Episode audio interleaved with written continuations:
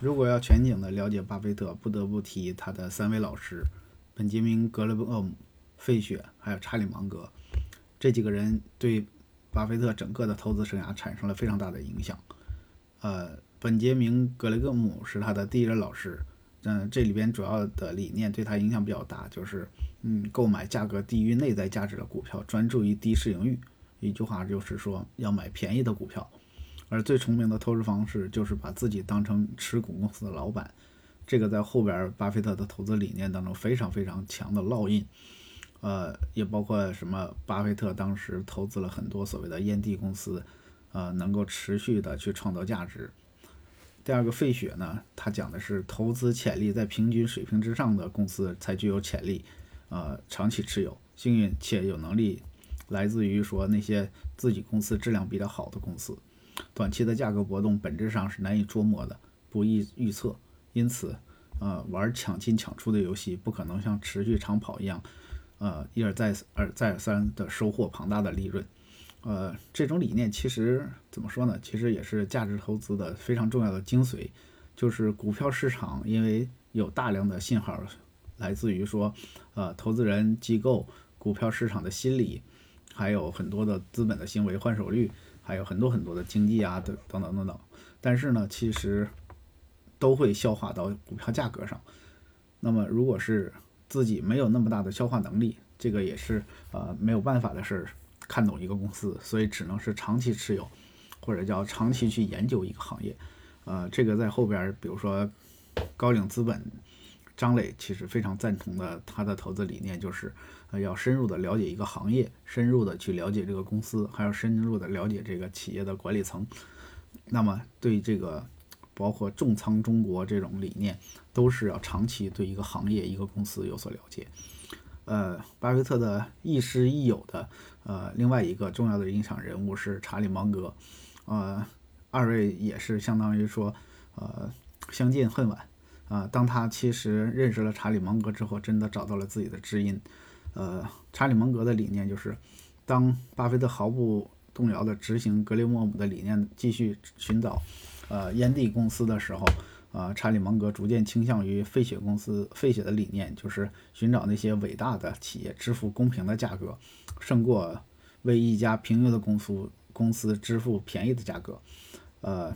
这是一个新的理念，也代表了说，当股票市场真正的疯狂投机之后，其实真正从长期来看。优质的公司才是真正的投资的呃标的。那么，芒格帮助巴菲特跨越了价值投资六年，进而考虑了呃购买高品质的企业，也成就了巴菲特后续的成功。如果是抽象出来，其实巴菲特的投资方法演进，呃，在这个里面非常得到了一个有效的印证，就是。他不仅仅能够找到好公司，同时能够对公司的投资进行非常非常长期的坚持。那么不仅仅有呃所谓的购买价值非常非常高，同时价格比较低的，同时也长期持有，同时也变成呃非常非常重要的一个投资的长期持有的标的。那么在这里边其实啊有很多的理念值得我们学习，但是呢，巴菲特也不是。呃，非常非常的死脑筋，他也做出过很重要的调整，比如说，技术不能解决一切问题，啊，亡羊补牢，有时未晚，现在开始买科技股，同时呢，也像伊隆马斯克说的是，护城河是一个非常愚蠢的概念，创新的几率才是真正决定的因素。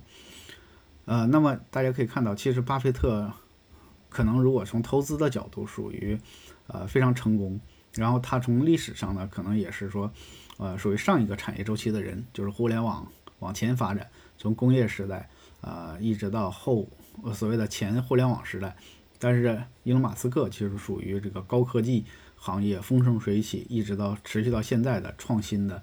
顶尖的呃这种企业家。那么他们在投资的企业的理念上，其实有了很大的演进。前段时间我们看到有一些呃参加巴菲特的这个。股东大会的时候，有一些人就提出来说，巴菲特的理念其实有点过时了。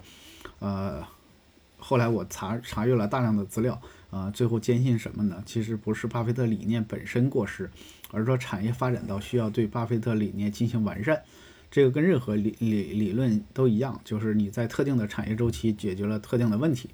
那么它创造了这个行业的思维方式。但是随着这个行业的演进，啊，那么你就需要不断的迭代，这也是巴菲特从他的其他的老师那儿不断的成长完善的依据。那么其实伊隆马斯克提到的创新才是真正决定一个企业的核心竞争因素。为什么说护城河本身就是愚蠢了呢？是因为说。呃，大家能看到，特别是在中国市场上，随着